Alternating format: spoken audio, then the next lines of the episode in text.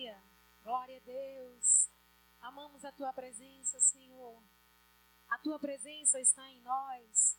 Em todo tempo podemos desfrutar da sua presença. Você pode fechar os seus olhos aí na sua casa e orar agradecendo ao Senhor pela sua presença, que está contigo todos os dias. A tua bondade, Senhor, nos cerca, a tua fidelidade, a tua misericórdia se renova sobre nós todas as manhãs. Como não ser grato a Deus pela tua presença, pela tua palavra que o Senhor nos mostra todos os dias, pelo teu grande amor sobre a nossa casa, sobre a nossa família. Como não encher o nosso coração de gratidão numa manhã gloriosa e histórica como essa, em que toda a igreja, todo o povo de Deus está junto, orando, intercedendo pela nossa nação, pelos rumos da nossa nação, Pai. Nós te amamos, te adoramos, cremos verdadeiramente na tua palavra. Ela não volta vazia. Esta é uma manhã poderosa. Este será um domingo poderoso em nossas vidas. Muito obrigado, Senhor, em nome de Jesus. Amém. Amém. Vocês estão bem? Graças a Deus. Obrigada, pastor George. Obrigada, Eveline. Que louvor abençoado. Provamos e vemos. Deus é bom demais. Deus tem sido bom. A sua palavra é verdade, a sua palavra não volta vazia. Estávamos desde cedo aqui, como Eveline falou, às nove horas nós nos reunimos aqui, algumas pessoas da liderança que tem pego junto com a gente, para orar. Amados, essa é uma manhã de oração. Naturalmente, normalmente, nossas manhãs de domingo, as primeiras manhãs, primeiro domingo, primeiro domingo do mês, nós já oramos, nós já temos momento de consagração em nossa igreja, nós declaramos bênçãos sobre a nossa igreja, sobre as nossas famílias, oramos pelas autoridades, e esse seria um domingo de consagração, e está sendo um domingo de consagração, mas um domingo de consagração ainda mais histórico, onde toda a igreja brasileira está unida, orando pela nossa nação. Unida, orando e declarando a palavra de Deus sobre a nossa nação. Você não pode ficar de fora disso, daquilo que Deus está fazendo nesse lugar. Amém? Glória a Deus. Então, hoje, nada melhor do que a gente falar um pouquinho sobre oração. Amém? Então, hoje nós vamos falar sobre oração. O que está escrito sobre oração na Bíblia? Para que você aprenda mais sobre como deve orar.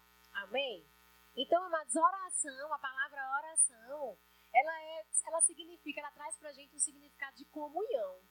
Orar é ter comunhão, é criar uma liga, é se conectar, é aproximar-nos de Deus. Sabe, você tem livre acesso ao trono do Pai a partir do momento em que você entregou a sua vida a Jesus para orar, para conversar com Deus, mas não simplesmente com um Deus distante lá no céu. A Bíblia diz que ele está perto, tão perto que não tem como ele não nos ouvir. A Bíblia diz que ele é o nosso Pai. E nós vamos ver isso Sabe, nosso exemplo maior foi Jesus. Jesus é a nossa inspiração. Jesus esteve na terra o tempo todo demonstrando qual era a vontade de Deus. A Bíblia diz que nós devemos buscar conhecer qual era a vontade de Deus, e só um tolo não busca buscar entender o que Deus deseja. Então, nós precisamos buscar entender cada vez mais, compreender cada vez mais o que Deus tem em seu coração e como devemos ajudar e e a propagar o evangelho do Senhor aqui na terra. Jesus orava.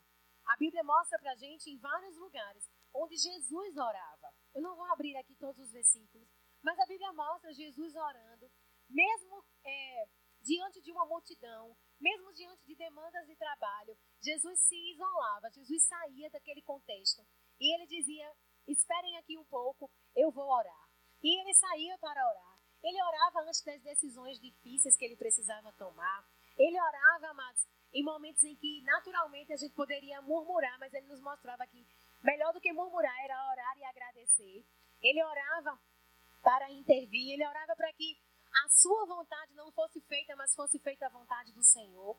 Então Jesus orava, Jesus orava tanto. Jesus estava sempre ligado com o Pai. E você pode estar pensando assim, mas Jesus, ele já não era Deus, né? Jesus abriu mão de sua glória quando ele veio à terra, para ser como eu e você, para exatamente nos ensinar como nos comportarmos, como deveríamos ser. Então ele foi o espelho, ele foi o modelo. Então, amados, A Bíblia diz que Jesus orava e orava muito, ao ponto dos discípulos dizer: ensina-nos a orar. Amém? Então eles perguntaram a Jesus: como é que a gente faz para orar? Que conexão é essa que você tem com o Pai? Eu gosto de pensar que Jesus estava aqui na terra e se envolvendo com as coisas de Deus, fazendo a obra de Deus, mas também se envolvendo com coisas naturais. Você entende o que eu quero dizer? Ele estava aqui andando, ele estava aqui, ele se cansava, ele tinha sede, ele tinha fome, né? Ele tinha também é, as questões naturais em seu corpo, porque ele estava aqui na terra. Mas ele, em vários momentos, era como se ele dissesse assim: Espera um pouquinho, eu já me envolvi muito com as coisas aqui da terra, eu preciso me envolver com as coisas do céu. Eu preciso matar a minha saudade de Deus. E eu creio, amados, que a gente deve ter esse sentimento quando a gente vai se envolver em oração. Eu preciso me envolver com o meu Pai. Eu preciso matar um pouquinho a saudade de ouvir a sua voz. Porque a gente se envolve com tantas coisas, na é verdade, da hora que a gente acorda, da hora que a gente vai dormir. Se a gente não tiver cuidado, a gente só se envolve com coisas naturais. Mas que tal reservar sempre um momento do seu dia, ou mesmo que você não pare de fazer alguma coisa, mas você está ligado e conectado com Ele. Amém? Então Jesus orava e os discípulos perguntaram a Ele: nos ensina a orar? E lá em Mateus, eu vou abrir aqui da Bíblia. Se você estiver com a sua Bíblia, você pode abrir também. Em Mateus 6, no versículo 5. Vamos ler o versículo.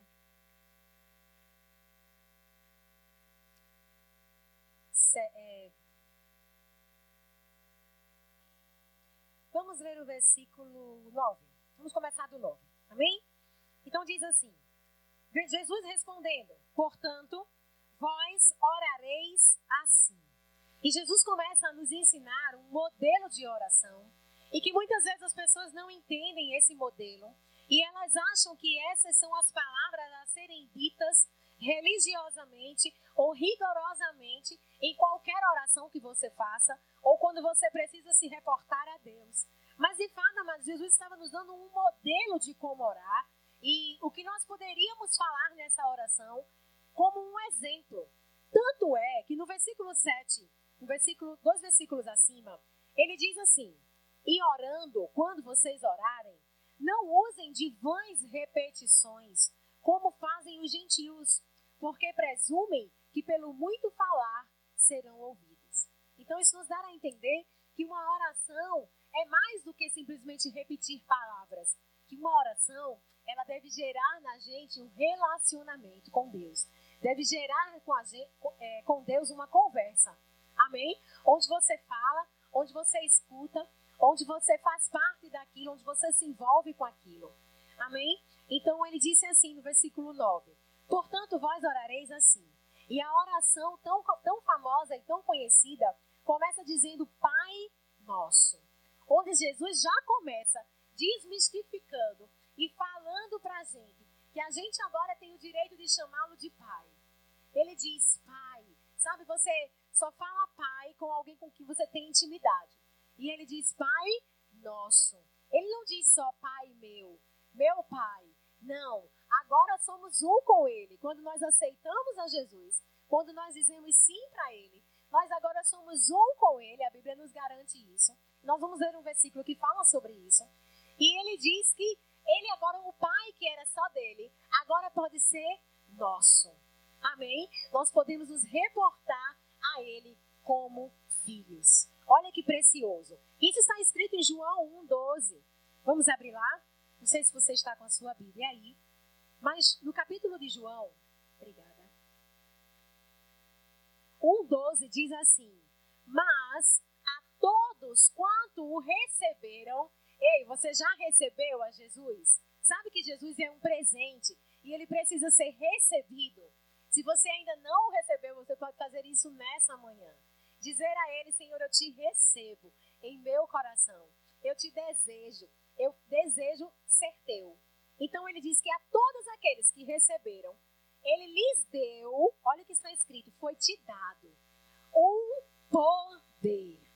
Algo poderoso acontece quando você decide ser de Jesus, quando você decide aceitá-lo, recebê-lo. A Bíblia está sendo bem clara aqui, João capítulo 1, versículo 12. Mas a todos quanto o receberam, aqueles que o receberam, têm este poder. Que poder? Poder de serem feitos filhos de Deus. A saber, os que creem em seu nome. Você crê no nome de Jesus? Então você tem o poder de dizer: Pai nosso, meu Pai, Paizinho querido, Abba Pai. A Bíblia diz que a intimidade do Senhor é para aqueles que o temem, ou seja, para aqueles que o consideram, para aqueles que o amam.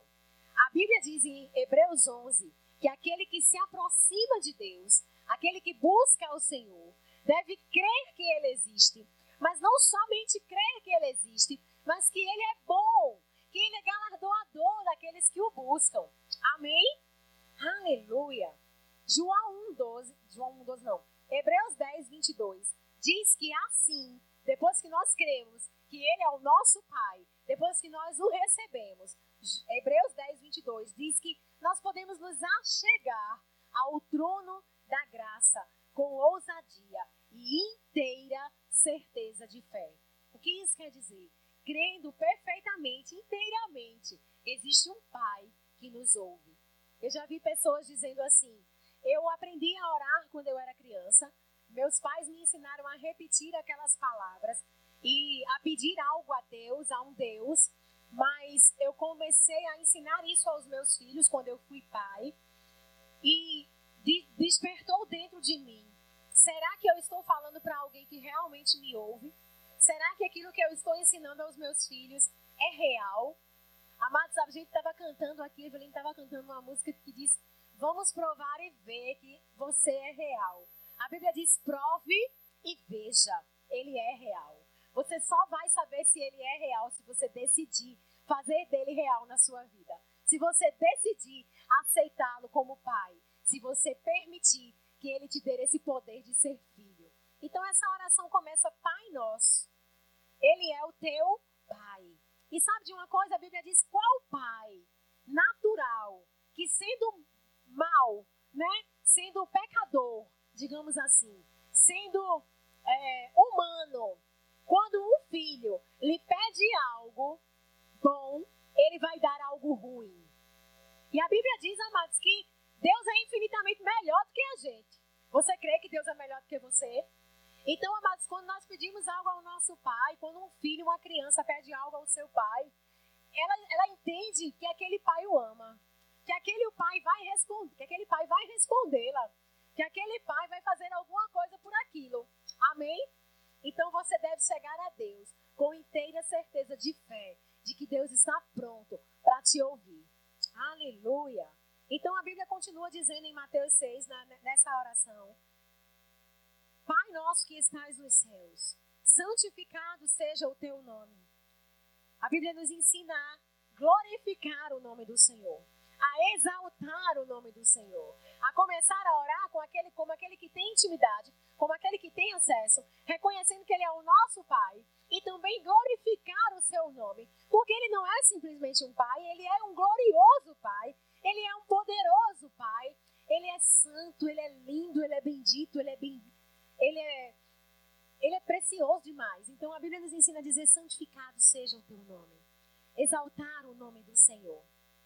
E no versículo 10 diz: Venha o teu reino, venha o teu reino, faça a tua vontade, assim na terra como nos céus. Assim na terra como é nos céus. Deixa eu te dizer algo: nos céus, amados, não existe falta, nos céus não existe dor, nos céus não existe doença, nos céus não existe pobreza, nos céus não existe nada de ruim. E a Bíblia nos ensina, nessa oração, Jesus estava nos ensinando a falar e a chamar à existência coisas que existem no céu para a terra. Sabe quando você é filho, quando você é selado, quando você é guardado, quando você é propriedade exclusiva do Senhor, você já vive a manifestação do céu na terra. Porque por onde você andar, Jesus está contigo. A Bíblia diz que ele estaria com você todos os dias, todos os dias até a consumação do século. Por onde você for, Deus está com você. Mas a Bíblia nos ensina a chamar isso para a terra. Ou seja, para que a gente seja a manifestação disso na terra. Para que a gente seja a, a propagação disso na terra. A chamar a existência as coisas que a gente não está vendo. A Bíblia diz que o crente, o cristão, aquele que teme a Deus, ele não deve viver por aquilo que ele vê. Ah, o que eu estou vendo é horrível. O que eu estou ouvindo de notícias são tenebrosas. O que está visível é, é profundamente triste. Mas a Bíblia diz você não deve viver pelo que você vê, mas você deve, deve viver por aquilo que você crê. Amém? Por aquilo que está escrito. Romanos 4,17 diz que Deus é aquele que chama à existência as coisas que não existem como se elas já existissem. Quando Deus criou o mundo em Gênesis, a gente sempre ouve isso aqui na nossa igreja. Ele começou a declarar aquilo que ele queria que existisse. A Bíblia não diz que ele pegou as suas mãos e formou todas as coisas. Ele come... A Bíblia diz que ele começou a falar. A Bíblia diz que ele usou a palavra para mudar as circunstâncias. A Bíblia narra em Gênesis que antes de qualquer coisa, a terra era sem forma e vazia. Ou seja, não tinha nada.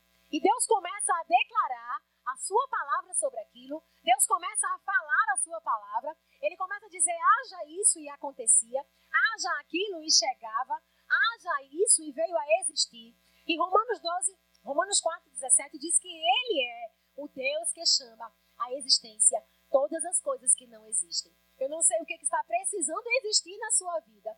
Eu não sei o que está precisando chamar a existência da sua casa. Mas Jesus ensinou nessa oração que nós podemos declarar: Pai, a sua vontade vai ser estabelecida na terra, assim como ela está estabelecida nos céus. O que nós estamos fazendo nessa manhã é chamar a existência as coisas que ainda não existem na nossa nação. Nós cremos numa nação poderosa, nós cremos numa nação superabundante, nós cremos numa nação mais justa, nós cremos numa nação sem corrupção. Nós cremos, amados, numa nação de paz. Nós cremos numa nação de liberdade, mas cremos também numa nação de ordem e de progresso. Nós cremos num Brasil melhor. Então, tudo que estiver em desacordo com aquilo que Deus tem para a sua vida, você pode, em oração, chamar a existência. Você pode estar dizendo assim, mas isso é Deus, irmã. É a palavra de Deus. Deus disse que a palavra dele, quando ele fosse lançada, não voltaria para ele vazia. Sim, amados, a Bíblia está falando sobre Deus. Em Hebreus 11, 3, a Bíblia também fala que Deus é, trouxe, trouxe para ser visível aquilo que não estava visível ainda. Sabe? Mas em Efésios 5, 1, eu vou abrir lá, se você puder. Em Efésios 5, 1, olha o que diz. Só um minuto.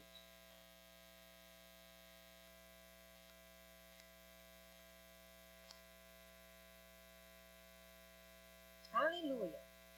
Efésios 5, 1 diz assim: Sede, portanto, imitadores de Deus. Você precisa imitar o seu Pai. Sede, portanto, imitadores de Deus. A gente viu que Deus chama a existência as coisas que ainda não existem como se já fossem. Amém? E não é porque você não está vendo que aquilo não pode se manifestar. Não é porque você não está vendo que aquilo não existe. Alguém já usou esse exemplo muitas vezes. Você não pode ver o ar, você pode? Você consegue visualmente visualizar o ar que você respira, mas isso não te dá o direito de dizer que ele não existe. Comprovadamente ele existe, porque você está vivo e pode respirá-lo. Então, amados, a Bíblia diz que você precisa imitar o seu Deus. Deus é aquele que chama a existência. Deus é aquele que muda as circunstâncias pelo poder da sua palavra. E a sua palavra está em mim, a sua palavra está em você. Você precisa colocar essa palavra em manifestação, em poder e glória. E ele diz: sede, portanto, imitadores de Deus como filho, como filho, filho amado. Amém? Você já viu criança? Ela sempre vai buscar imitar os seus pais, não é? Quando é as meninas, ela vai imitar a mãe, ela vai colocar um batom, ela vai colocar um brinco igual aquela mãe. Quando é os meninos, ele vai gostar de futebol porque o pai gosta. Ele vai torcer por aquele time porque o pai torce. Ele vai fazer, ele vai pegar uma roupa do pai. Se o pai é pastor, ele vai botar uma roupa e vai fazer de conta que está pregando. Se o pai é, trabalha numa outra coisa, ele vai colocar aquela roupa, ele vai querer vestir aquela roupa, ele vai querer fazer como o pai. Eu e você, como filhos, devemos querer fazer como o pai. E o pai disse, Jesus disse nessa oração, que nós precisamos chamar a existência, assim como é no céu, para ser aqui na terra. Amém? Então era isso que Jesus estava querendo dizer nessa oração em Mateus 6. E ele continua dizendo: O pão nosso de cada dia nos dai hoje, e perdoa as nossas ofensas, assim como nós perdoamos aquele que nos tem ofendido. Então ele está aqui colocando um modelo para a gente também de agradecer ao Senhor pelo pão nosso, pelo suprimento, por todas as coisas que ele tem feito. E de também, amados, reconhecer os nossos erros, as nossas falhas. Quando nós não conseguimos alcançar aquilo, Pai, me perdoa. Mas sabe de uma coisa? A Bíblia diz que você tem um advogado pronto, que é o próprio Jesus. Aquele que, se você confessar os seus pecados e deixá-los, você está perdoado. Aquele que conhece o intento do coração. Aquele que não é simplesmente alguém que te vê por fora, mas alguém que te conhece e te vê por dentro. Então ele sabe quando aquele perdão ele é pedido com, com de verdade, né, com o coração. Amém? Então esse é um modelo de oração, amados, e eu quero me deter nessa parte em chamar a existência aquilo como é no céu. Seja feita a tua vontade, Senhor, sobre a nossa nação. Sabe, a vontade de Deus é sempre boa, perfeita e agradável. A vontade de Deus está escrita na palavra, dizendo que Ele quer que todo homem seja salvo. Essa é a vontade de Deus. E não somente seja salvo, mas que chegue ao pleno conhecimento da verdade. Que eles conheçam, que os povos conheçam, que as pessoas conheçam a verdade da palavra, a vontade de Deus estabelecida nela. E hoje eu e vocês somos sendo instrumentos divinos. Eu creio, amados, que Deus está preparando algo poderoso para esse tempo. Sabe, não foi Deus quem colocou o coronavírus, nem vírus nenhum, nem maldade nenhuma nesse mundo. Amém, amados? É porque são escolhas do homem e nós sofremos muitas vezes a consequência por estarmos no mundo. Porém, amados, Deus diz que Ele está pronto para nos livrar. Ele diz: clama a mim e eu te livrarei. Se conecta comigo, me busca em oração e você vai ser livrado. Amém? Aleluia. Glória a Deus. Quero ler para você aqui alguns versículos sobre oração. Tiago 5,16, na versão NV, na versão transformadora, estava lá no nosso, no nosso cartaz hoje no Instagram, dizendo assim: o Verbo da Vida mandou para a gente, né? Dizendo assim: a oração de um justo, de um justo só, amado. E agora você imagina o poder da oração de vários justos espalhados nessa terra, espalhados pelo Brasil. Diz que a oração de um justo tem grande poder. Sabe, quando eu penso na palavra poder, eu já penso em algo grande. Mas a Bíblia é enfática em dizer tem grande poder. Tem um poder infinito. É poderosamente grande aquilo que é possível ser feito com a oração de um justo. Você está comigo? E diz: e produz grandes resultados. Esse versículo podia dizer: é, a oração de um justo tem poder e produz resultado. Mas ela, ele enfatiza, tem um grande poder e vai produzir um grande resultado. Amém? Então hoje nós estamos orando juntos. E aí, se você não se despertou ainda para orar, meu amado, existe um versículo que diz assim: Desperta, ó tu que dorme. Não fica alheio a isso. Participa daquilo que Deus está fazendo na terra. Se você ainda. Eita, eu nem, nem jejuei, nem comecei a jejuar. Começa agora.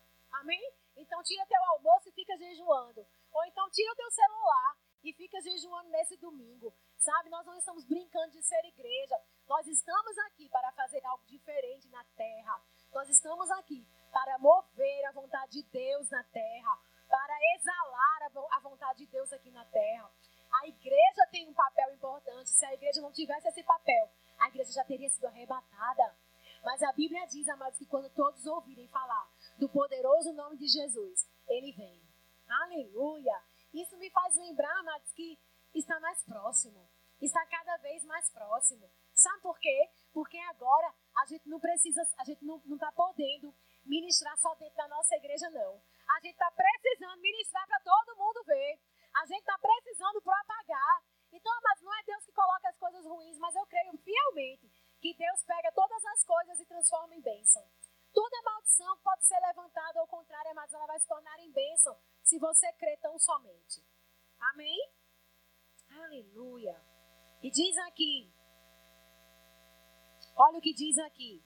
Eu vou lendo alguns versículos agora por causa do tempo, amém? 1 Tessalonicenses 5, 16 diz assim: Se alegre sempre e orem sem cessar. Em tudo deem graças, porque essa é a vontade de Deus. Não está dizendo aqui que você vai dar graças por causa da situação, mas você vai dar graças na situação, seja qual for a situação que você esteja passando. A Bíblia diz: dê graça, porque essa é a vontade de Deus. A vontade de Deus é que você dê graça. Não é a desgraça que é a vontade de Deus, mas que você renda sempre graças por saber que existe um Deus que está com você, por entender que você não está sozinho. Nunca estará sozinho. Amém? Filipenses 4, 6, 7 diz: Não estejais inquietos por coisa alguma, mas antes, antes de se inquietar e de se perguntar como será e agora o que vai acontecer, a Bíblia diz: Antes sejam as vossas orações conhecidas diante de Deus, com ações de graça. As suas orações têm sido conhecidas diante de Deus? Deus tem ouvido a sua voz nesse tempo? Ou você apenas tem murmurado? Ou você apenas tem questionado? Ou você tem apenas duvidado? Sabe, Deus quer ouvir a sua voz de fé. Propague fé, não propague medo. Deus quer ouvir a sua oração de fé, declarando, chamando à existência aquilo que não existe como se já fosse. 1 João 5 diz assim, 5,14 diz assim, e essa é, meus amados, a confiança que nós temos nele. Que se pedirmos alguma coisa segundo a sua vontade, ele nos ouve. Se você pedir algo de acordo com a palavra, crendo tão somente em fé, ele vai te ouvir. Amém? E se a vontade de Deus é que todos cheguem ao pleno conhecimento dessa verdade, você deve e pode orar por isso. Ore pelos seus governantes, para que todos cheguem ao pleno conhecimento da verdade, para que todos vejam que existe poder na oração da igreja, para que todos vejam e, e, e ouçam a propagação do evangelho. Amém? Aleluia. Jeremias 29, 11 diz: Então me invocareis e orareis a mim e eu vos ouvirei. Amém?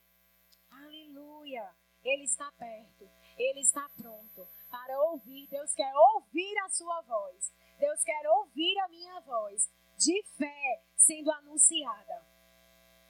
Em 33:3, Jeremias 33:3 diz: "Clama a mim, e eu vou te responder.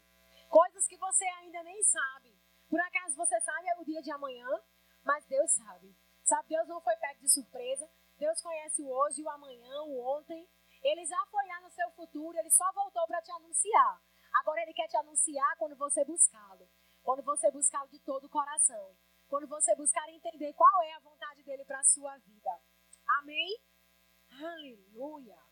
Deus é bom demais. Sabe em Atos 16, 25, diz que Paulo e Silas estavam presos e que eles, ao invés de murmurarem, ao invés de, de narrarem a situação, ao invés de serem voz de, de calúnia e de, de coisas naturais, eles começaram a orar e a cantar. E diz assim: perto da meia-noite, Paulo e Silas oravam e cantavam. Oravam e cantavam. A Bíblia diz que o Senhor, ele habita em meio aos louvores. Então, enche a tua casa de louvor nesse domingo. Enche a tua casa de louvor na tua vida. E ora, amados, ora. A oração do justo pode muito. A oração de um justo pode mudar. E ele diz que, e os outros presos escutavam. Será que as pessoas estão ouvindo da nossa boca o, a concordância da situação? Ou será que elas estão ouvindo o louvor que sai dos nossos lábios? Ou será que elas estão ouvindo a nossa oração de fé? Todas as vezes que alguém chegar com a palavra de medo, rebata com a palavra de fé. Todas as vezes que chegar alguém com a palavra de falta, estimule ela a crer numa palavra de suprimento.